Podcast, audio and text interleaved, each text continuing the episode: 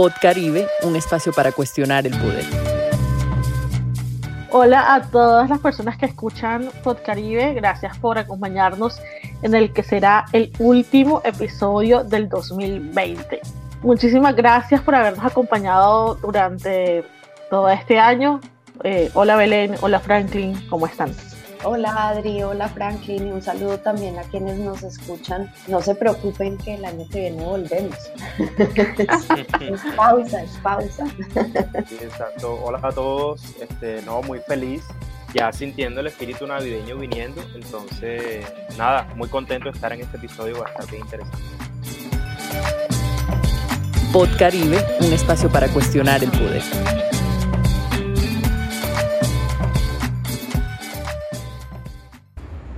Uno sufre mucho siendo lo que no es, pero no se da cuenta de que está sufriendo. Miren, no hay cosa más horrible que un costeño acachacao. O que un cachaco acosteñado. Se sufre mucho.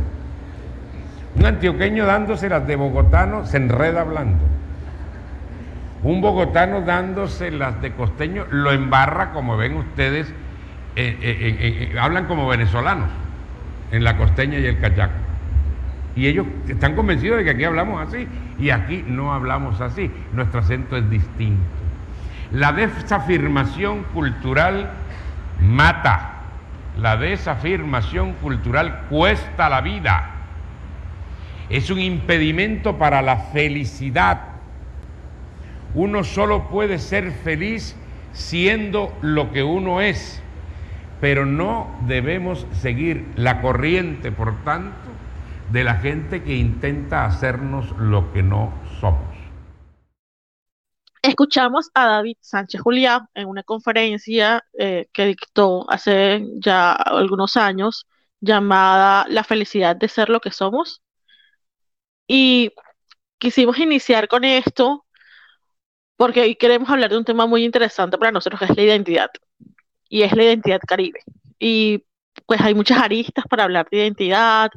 En, esta conferencia yo creo que lo que busca el escritor es hacer una exaltación de lo que es propio de la región caribe, o propio de hecho de, cualquier región de Colombia. Eh, apropiarnos de eso que nos caracteriza y que es como único, o tal vez propio nuevamente y sentirse como orgulloso de eso. Esta charla, además de que siempre es muy ameno escuchar a David Sánchez Juliado contar historias, también me llama mucho la atención la forma en que él lo hace, porque es muy consciente de qué palabras usa, eh, en qué momentos y como en qué contexto, y le da a uno un significado muy particular que es para mí que la costa caribe no es toda lo mismo.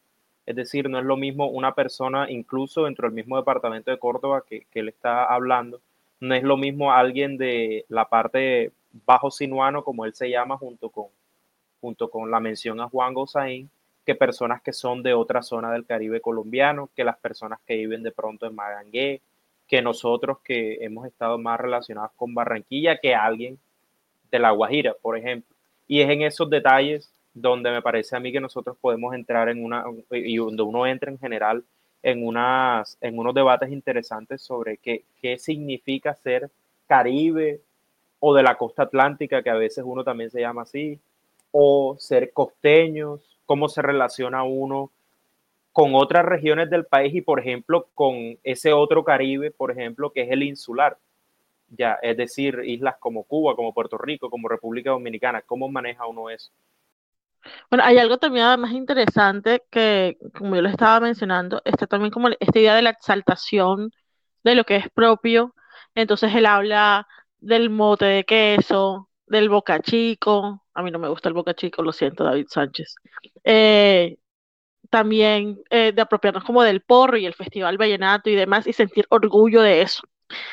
Y esa es una conversación que creo que valdría la pena dar, pero primero quisiera que nuestra audiencia escuchara eh, un audio de Eloisa Berman, que es antropóloga, y nos ayudó para descifrar de qué estamos hablando cuando hablamos de identidad.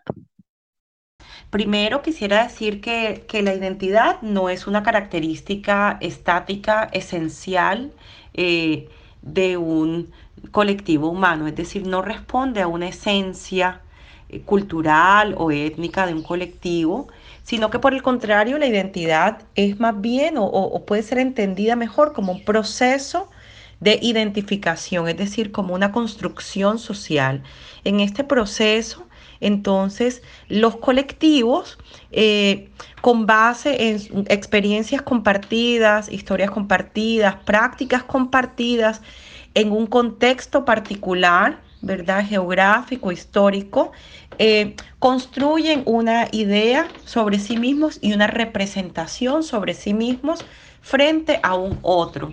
En esta medida las identidades no solamente son construidas, sino que también son relacionales, es decir, se construyen con relación a un contexto más amplio y a un otro. Este, capítulo es un reto porque es un tema muy complejo, no solamente el tema de la identidad costeña o caribe, sino la identidad misma como concepto.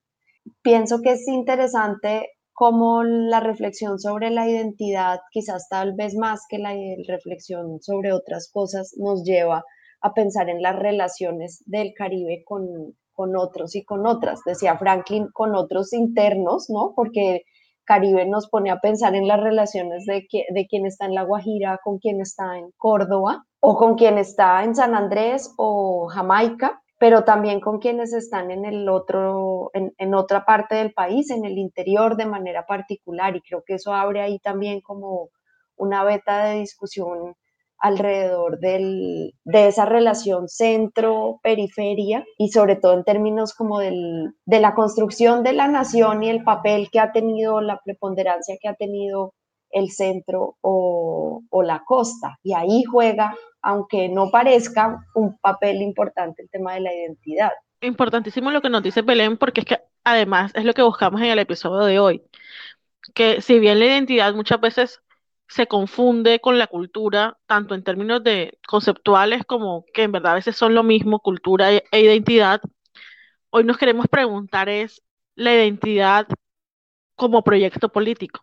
¿Qué significa políticamente ser Caribe? y en eso ha jugado un papel preponderante la relación de la región de la costa caribe con el centro, indudablemente. Y de hecho, esta relación con el centro nosotros la vimos de manera muy interesante en un artículo de Alfonso Múnera, en que habla sobre, digamos, el, título es El Caribe colombiano en la República Andina. Y es precisamente cómo nosotros, incluso desde nuestros orígenes, eh, digamos, como república, han existido tensiones entre eh, eh, la parte andina del país, por decirlo así, representada quizá como estereotípicamente en Bogotá y políticamente, y en el Caribe colombiano, que Alfonso Múnera lo refleja mucho en la historia de Cartagena particularmente. Entonces son tensiones viejas que han permanecido incluso hasta el siglo XX. Eh, esto, de esto lo seguiremos hablando en el episodio, pero es importante tener en cuenta, digamos, la temporalidad de esto digamos que sí, esa, de esas relaciones también con el centro como poder político nos habló también Eloísa y quisiera que también escucháramos lo que ella nos contó. Es evidente en nuestro caso donde la identidad caribeña es sujeta a, unas relaciones políticas y se usa también como una plataforma de reivindicación política frente a la nación colombiana que sabemos fue construida con base en unos ideales y, unos eh, imaginarios culturales andinocentrados. ¿Cierto? Entonces es un proceso interesante, pero tenemos que, entender que son procesos políticos y son procesos fragmentados que están siempre sujetos a cambios y a debate. Entonces, como ven, eh, hemos intentado como mostrarles que claramente, tanto históricamente y, aún con efectos hoy, y que de alguna manera todavía se vivencia eh, esa relación de poder de la región Caribe respecto al centro.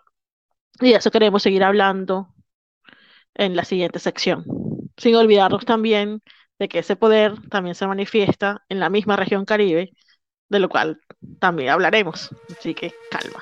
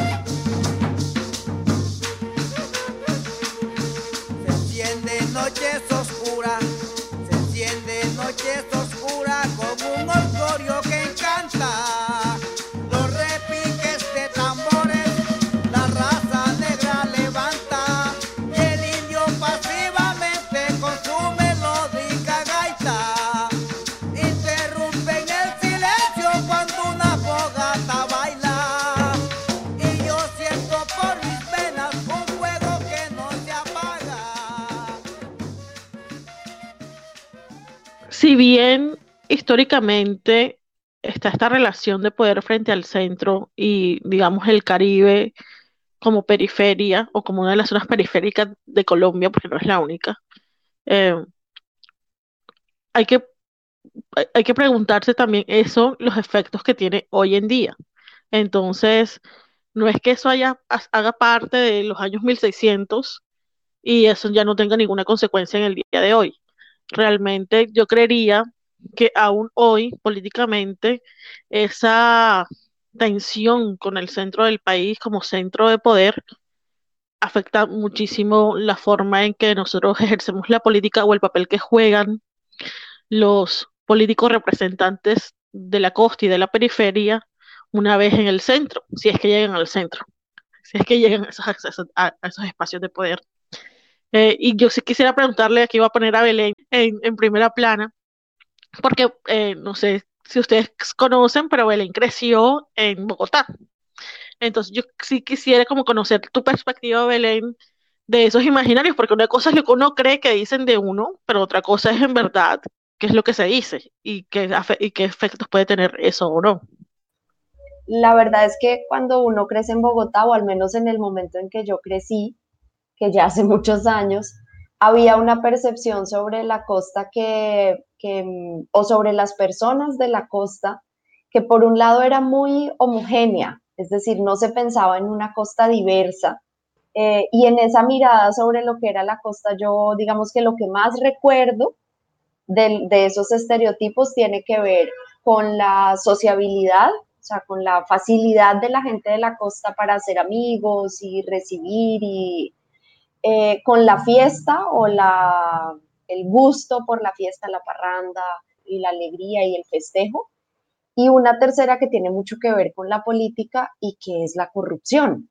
Alrededor de las personas de la costa sí había, al menos en mi época muy fuertemente, una percepción de que era una política eh, corrupta y eso naturalmente tiene pues una implicación, eso no quiere decir que no hubiera personas corruptas en otros lugares, es el tema alrededor de la idea que se construye, que nos, no le quita esa característica a otros, pero se la asigna de manera como preponderante a algunos y esa era una característica sin duda muy, muy preponderante cuando se pensaba en el, en el eje costeño en la política. Y esas percepciones, digamos, no son eh, ingenuas o, o sin consecuencia. Y incluso en la forma en que nosotros mismos nos identificamos eh, también como una población corrupta. De ahí la importancia de algo que nos contaba eh, Eloísa sobre la identidad. Como decía el académico eh, de origen jamaiquino Stuart Hall, las identidades surgen ese, en ese punto de articulación entre la percepción de mí mismo y mi representación frente al otro y la percepción que ese otro tiene sobre mí. En ese punto de encuentro entre mi autorrepresentación y la percepción del otro sobre mí se articulan las identidades. Yo creo que de esto también podemos pasar a otro tema interesante que ya hemos mencionado, que es cómo es el Caribe colombiano con respecto al Caribe insular, es decir, a islas como Cuba, como República Dominicana, como a las Antillas. Y en esto quiero, quiero citar una fuente que me pareció muy interesante, que es un blog, quién sabe quién lo habrá escrito, pero este blog se llama identidadcaribe.blogspot.com y la definición que hacen, este es del Caribe insular, es, abro comillas, sociabilidad, el sentido del humor, la pasión por los juegos, la tremenda asimila asimilación del ritmo, la danza, las fiestas, la inconfundible música, la religión, la superstición y la curiosidad por todo lo novedoso son características que afloran en la mentalidad común del caribeño. cierro comillas, em, muy parecida de nuevo a, no sé, a los estereotipos que hemos tenido también en el Caribe colombiano. Entonces, de pronto eh, hay, hay unas similitudes ahí, como que no es solo de pronto Caribe colombiano, sino como Caribe insular, eh, y que, como tú dijiste, eh, Adriana, y como también reflejaste tú, Belén, tienen consecuencias más allá del mero estereotipo. Digamos que también eso habla un poco de que la identidad es, además de relacional, en relación con el otro y lo que el otro piensa sobre mí, como nos contaba Eloisa en los audios, es también contextual, ¿no? O sea, se, ubica geográficamente, eso, eso no lo podemos desconocer. Y en ese sentido, pues, no tampoco podemos negar que tenemos, eh, que compartimos ciertas costumbres o hábitos o creencias con el Caribe, el Gran Caribe, que se le llama. Y, pero como tú decías, Franklin, eso tiene también otras consecuencias en lo que ya ustedes han mencionado antes, que es el proyecto de nación. Y a mí me pareció importante traer a colación algo que nos compartió Eloísa sobre su vivencia personal eh, cómo ella se identifica. Yo en lo personal, un poco por una postura política, un poco también como por, digamos, mis, mis intuiciones y mis, mis afinidades culturales y a veces digamos, intuitivas, no me identifico mucho con la identidad nacional, con la nación. Eh, yo un poco soy una antinacionalista. Y creo en, particularmente en el caso de Colombia que eh, la construcción de la nación colombiana como, como pueblo, ¿verdad? Ah, es muy endeble, y pues no soy yo la que lo creo, eso se ha, se ha escrito mucho.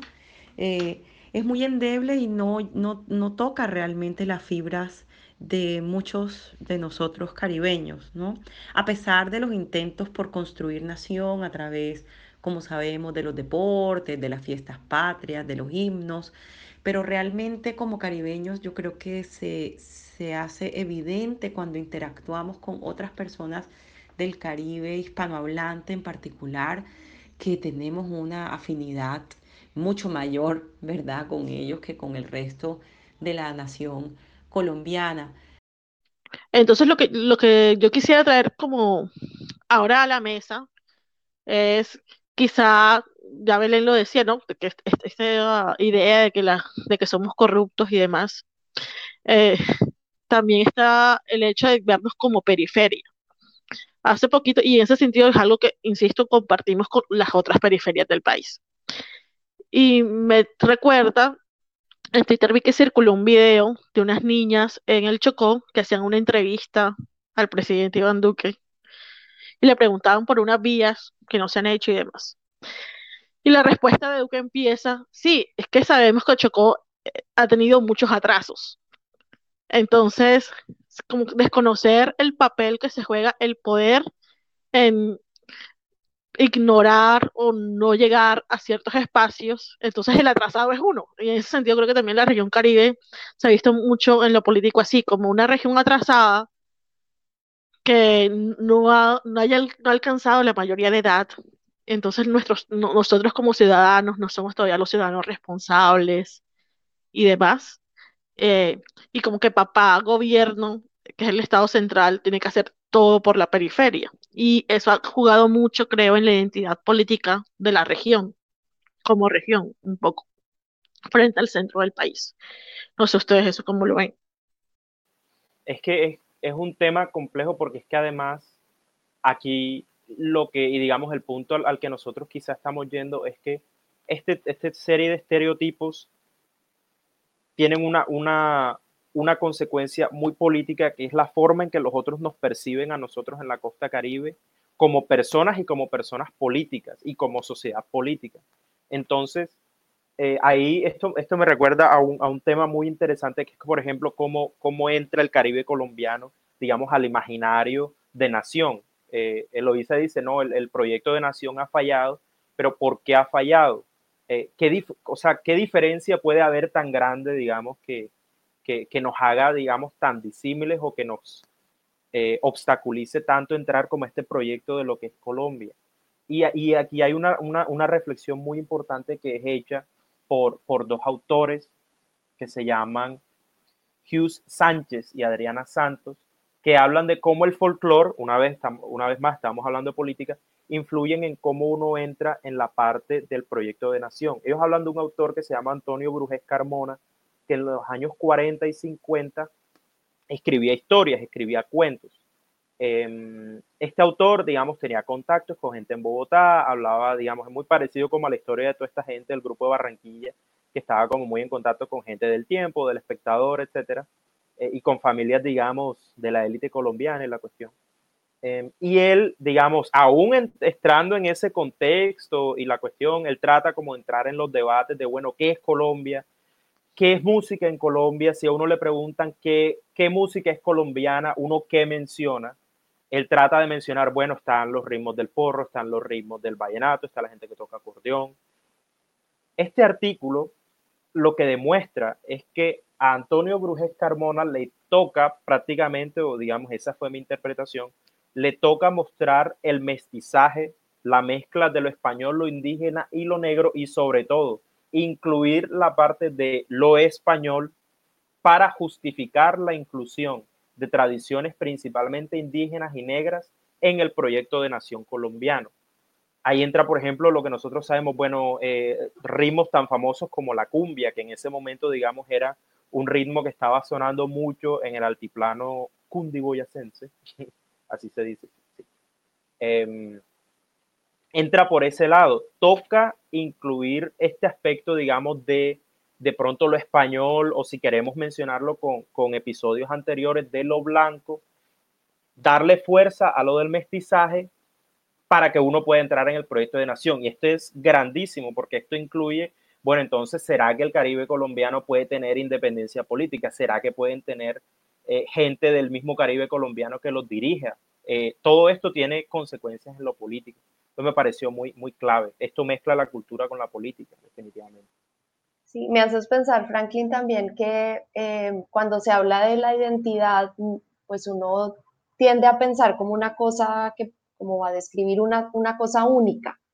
Y la, la, identidad se construye también con base en, en, lo diversos que somos. O sea, la diversidad no es un freno para construir la identidad. Eso es un reto, naturalmente, que lo hablábamos al inicio, como, bueno, cómo se es Caribe en La Guajira o en Córdoba o en el sur de Bolívar o en San Andrés o Jamaica y, cómo se involucra la diversidad, las, las múltiples lenguas que se hablan en ese Caribe para construir una identidad caribe.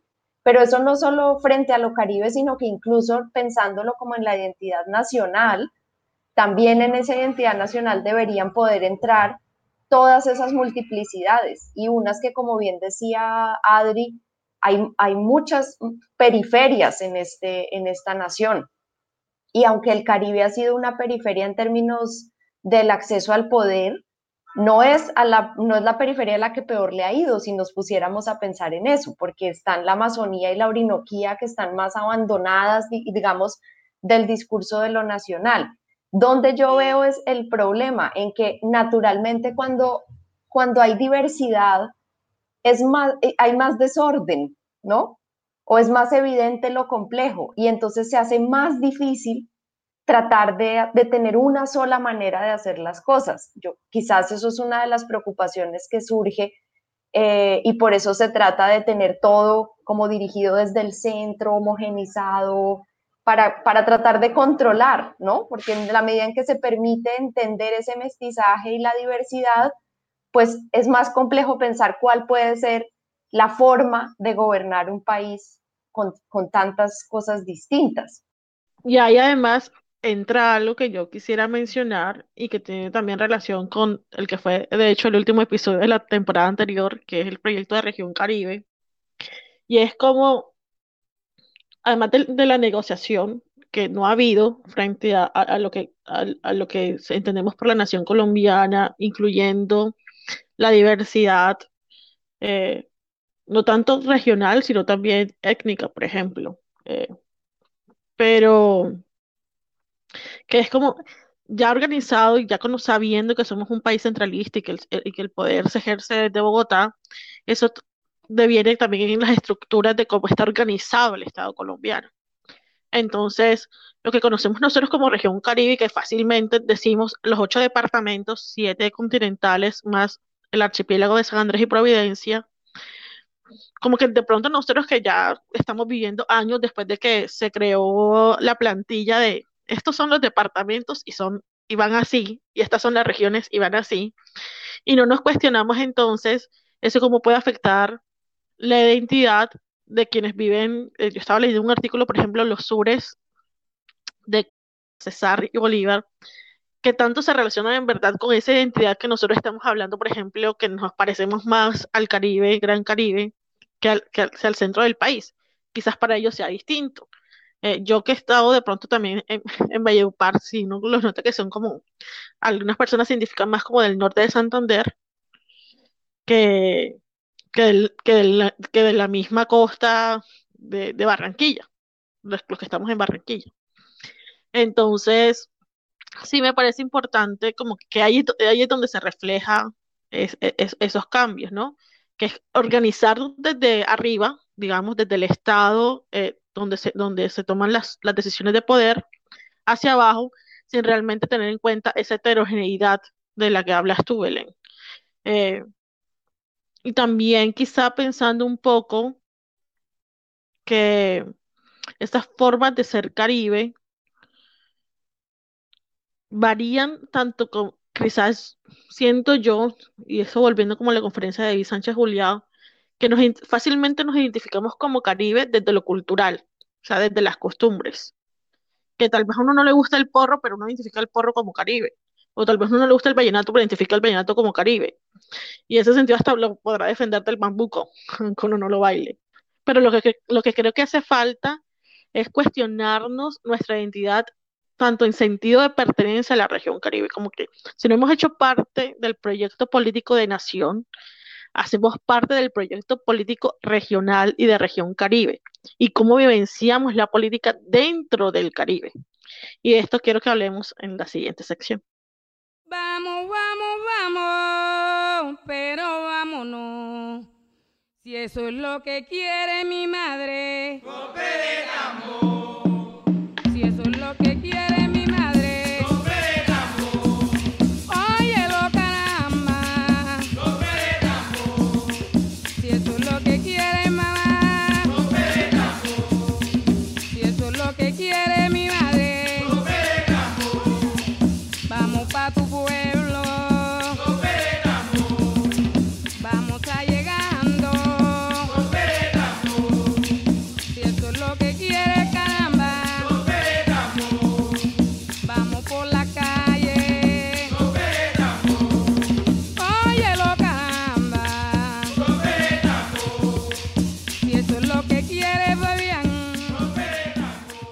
Porque quiero que pensemos en la, en la identidad respecto a la misma región, o sea, ya no en relación al centro, sino frente a nuestra propia región. O sea, ¿qué significa para ser Caribe y ser políticamente en el Caribe?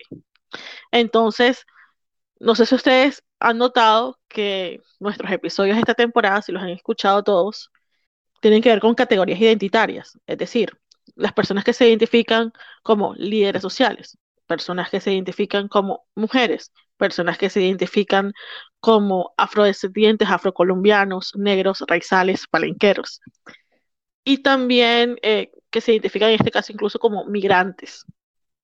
Y esas son categorías de identidad. Y lo que hemos visto en los episodios anteriores es que esas categorías de identidad están subalternizadas, es decir, eh, están en desventaja frente a otros. Y están en desventaja frente a otros en la región. O sea, ya no es que Bogotá tiene la culpa de, ni que el Cachaco tiene la culpa de, sino que esos minicentros de poder que tenemos en la región también excluyen, también han dejado por fuera del proyecto de región a, ciertas poblaciones y quisieran que de pronto eso, eso fuese lo que habláramos en, en, este, en esta sección. Pero antes, otra vez, nuestra acompañante estrella en el día de hoy, muchas gracias Eloisa por, por, por tu ayuda. En este tema de la construcción de la identidad caribeña hace falta mucha pluralidad, ¿verdad? Hace falta más debate social, eh, público, para efectivamente dar espacio, dar cabida en esa construcción de la identidad caribeña a las diversas y plurales voces del Caribe, que son voces, muchas de ellas subalternas, subalternizadas, racializadas, ¿verdad?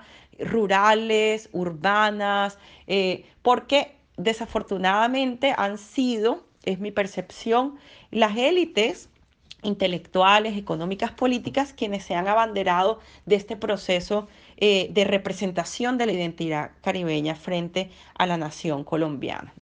Realmente, hace un ratico cuando hablábamos de esa necesidad de, comprender esa diversidad para construir también la, identidad de la región, pues pasa por esas, por, por esas otras poblaciones, porque ser caribe también es, o sea, ser caribe es ser campesina, o ser mestiza o ser indígena. Eh, ser caribe también es ser afro y de en sus diferentes manifestaciones también, porque no es lo mismo ser palenquera que raizal. Eh, ser caribe es ser migrante, en, el caso en el que nosotros hablamos, migrante hacía referencia a la migración venezolana particularmente, pero ser caribe también es ser migrante de cualquier otro lugar y haber crecido y, aprendido a relacionarse y haber desarrollado la vida en, este lugar. Eloisa lo menciona, ¿no? Como esa identidad también se construye hacia, hacia ese gran Caribe y que de pronto se desliga del, origen em, andino o, cualquier otro, árabe, ¿no? Eh, italiano.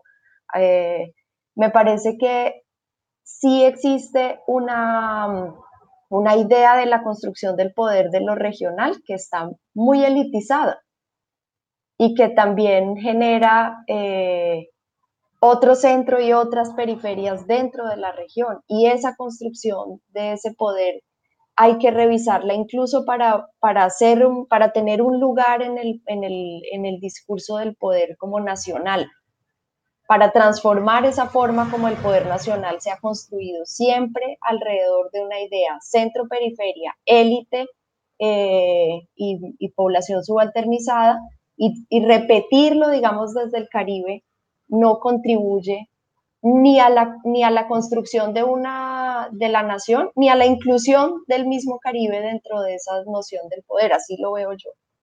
Y sobre este tema también es importante resaltar que si bien desde, digamos, hemos hablado hasta ahora como, como desde el centro, digamos, se miraba eh, diferente y con estereotipos al, Caribe colombiano, las élites políticas dentro del Caribe también asumieron muchas de estas definiciones, de estos estereotipos, para, digamos, por un lado, congraciarse con eh, este centro político, por el otro, para establecerse a sí mismas como diferentes del resto de personas. Eh, hay un artículo muy, muy, muy interesante de un profesor de la Universidad de Cartagena que se llama Francisco Flores Bolívar, que habla, que habla un poco de esto. Habla tanto de las representaciones desde el centro de Colombia, del presidente de la República, ministros, etcétera, que, digamos, hablaban de una degeneración racial, hablando particular del, en particular del Caribe colombiano, pero también como élites en Cartagena, por ejemplo, decían también esto, decían, en Cartagena nosotros no somos latinos, sino hispanos. Eh, aquí las comunidades indígenas no, no, ¿cómo era la frase? No, no existen porque llegaron, llegaron razas más fecundas y más fuertes. Decían que Cartagena era como la, la ciudad más hispana de todo el Caribe colombiano claramente eh, negando toda la herencia africana e indígena en la ciudad. Y, y, de ese, y en ese mismo sentido creando un mito, unas creencias, unos, unas ideas, unos imaginarios alrededor de, de pronto no tanto de quién se es, sino de quién, quién quiere ser uno. Y quizá eso dice mucho más en la política de, de lo que uno, de quién, de cómo se piensa uno mismo precisamente es muy interesante. Yo para este capítulo, para este episodio, estaba leyendo un libro de un argentino, Alejandro Grimson, que se llama Los límites de la cultura crítica de las teorías de la identidad. Y es precisamente ahí de donde me han venido estas ideas a mí para pensarnos y pensarme, porque todos estos episodios han sido para pensarme también. Y hay cosas importantes que él habla, como diferenciar cultura de identidad y hablar de identidad como sentido de pertenencia, es decir, yo me identifico o me autoidentifico como parte de estas categorías. En este caso, la categoría Caribe, pero que estas categorías no pueden ser homogéneas y que precisamente algo que él veía en Latinoamérica, y está apoyado en múltiples eh, cientistas de la región de, Latinoamérica, es como eso que hablaba también Eloisa y que ha mencionado Franklin del fracaso del proyecto de nación, en el sentido de que esta idea de homogeneizarnos, entonces cuando se intentó empezar a construir las naciones, era la idea de que todos somos iguales en, el mestizaje. Y luego en Colombia, por ejemplo, con la constitución del 91 vino la idea de la multiculturalidad. Entonces reconocemos que hay otros, o sea, otros existen, pero él aboga por la interculturalidad, es decir, no es reconocer que hay otro, sino relacionarme con el otro. Y en ese relacionamiento también se va construyendo la identidad y no necesariamente para desplazar la identidad propia, sino incluso puede servir como autoafirmación. Pero sin esa interculturalidad, sin ese diálogo entre las diferencias, no puede haber, como lo que decía Belén, no puede haber un proyecto de nación y en este caso un proyecto de región. Y eh, eso que se hablaba de la élite, eso lo vimos también con el episodio de Región Caribe, lo vi yo cuando trabajé en un proyecto sobre Región Caribe, y era hablar con la gente, decir, es que el problema es que nosotros no tenemos un imaginario de lo que podría ser la región. Y creo que eso también lo leí en uno de los ensayos de Orlando Falsborda. O sea, la idea de que el empuje económico que necesitamos y, superar la pobreza y constituirnos como un centro de poder, o incluso los que quieren la República Independiente del Caribe, esos proyectos no van a ser posibles si nosotros no construimos un imaginario de las personas que residimos en el Caribe colombiano, de tener ese sentido de pertenencia compartido, más allá de las expresiones culturales.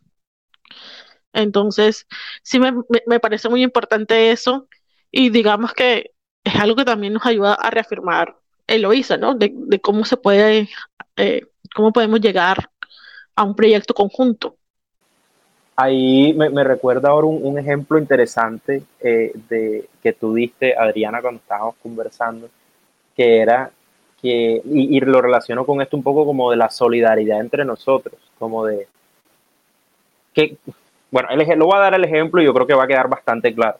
Pero ¿por qué se deja, por ejemplo, que, no sé, empresas como Tecnoglass pongan una estatua y, y creen estos monumentos y no sé qué, y que la ventana al mundo y una estatua de Fuachar? Que bueno, independientemente de lo que otros piensen, yo pienso que una estatua fea, que eso no le aporta, digamos, al espacio público barranquillero, pero cuando se pone un mural de nos están matando, que de hecho en el Caribe colombiano han habido decenas de líderes sociales que han sido asesinados, enseguida viene la policía y borra el mural, por ejemplo. Creo que es una doble moral respecto de a quién nosotros estamos viendo como nuestros modelos como las personas representativas del Caribe en las cuales Fuachar sí, líderes sociales de Montemaría, de Sucre, de Bolívar no lo son. Ya de salir, yo creo que el ejemplo lo deja muy claro, es una, una negación respecto de quiénes somos nosotros realmente, porque realmente el Caribe colombiano que es líderes sociales que son negros, que son indígenas, eh, que están luchando por su tierra.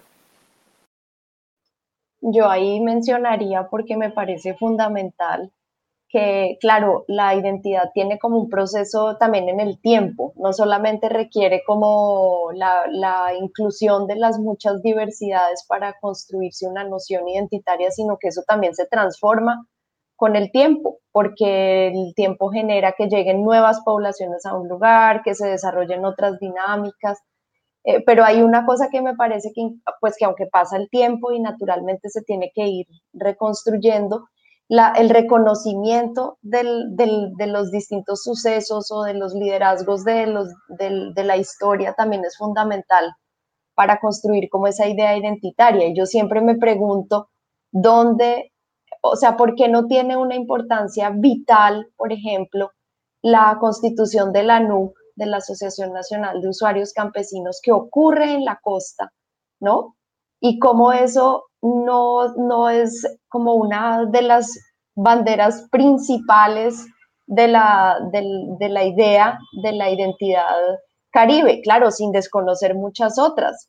Una de ellas es que realmente este país empezó a consolidar desde aquí. Todo lo que fue llegando a Colombia llegó por aquí y fue bajando. Y como algunas cosas de esas, como dice una amiga, pasaron, pero no se quedaron acá. O sea, como, como tantas cosas fundamentales de la construcción de la nación realmente primero pasaron por aquí y primero se relacionaron entre sí las personas aquí.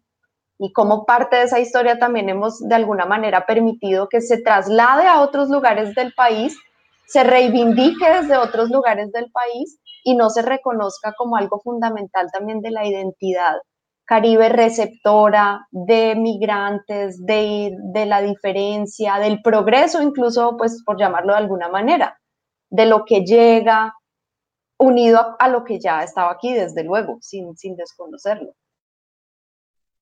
Yo quisiera cerrar esta sección con algo que está en el libro de Grimson, y es esta frase que dice, las identificaciones son construcciones que se usan, por eso mismo son fuentes de poder.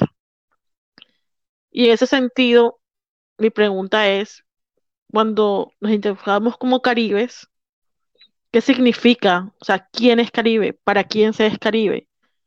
y al servicio de qué está la categoría de Caribe políticamente. Y, y es como la cuestión, ¿no? O sea, así como la pregunta de Franklin del monumento a la ventana frente a, otras expresiones en el espacio público, también para mí es esa idea de que la identificación se usa, me dejó pensando en soledad, que es algo que también hablaba con Franklin antes.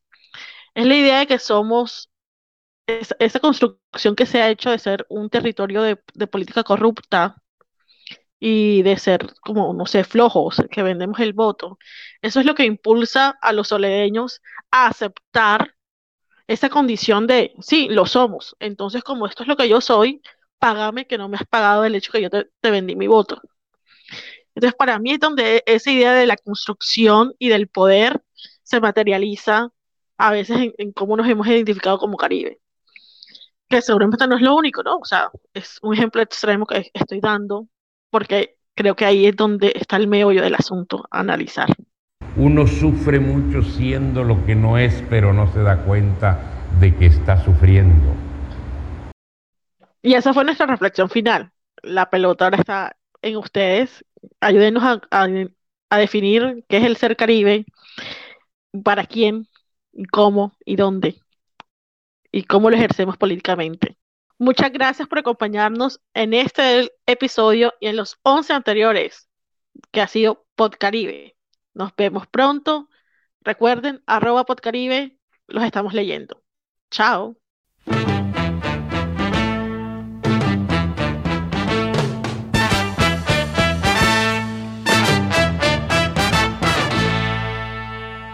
Este episodio fue grabado el 28 de noviembre de 2020 desde Barranquilla, Birmingham y Uppsala. Las canciones de este episodio son Un fuego de sangre pura de los gaiteros de San Jacinto, A golpe de tambor de Palmeras de Urabá y Alegría de Elia y Elizabeth. Podcaribe es un proyecto de Adriana Algarín, Belén Pardo, Franklin Martínez y Carol Solís. Podcaribe, un espacio para cuestionar el poder.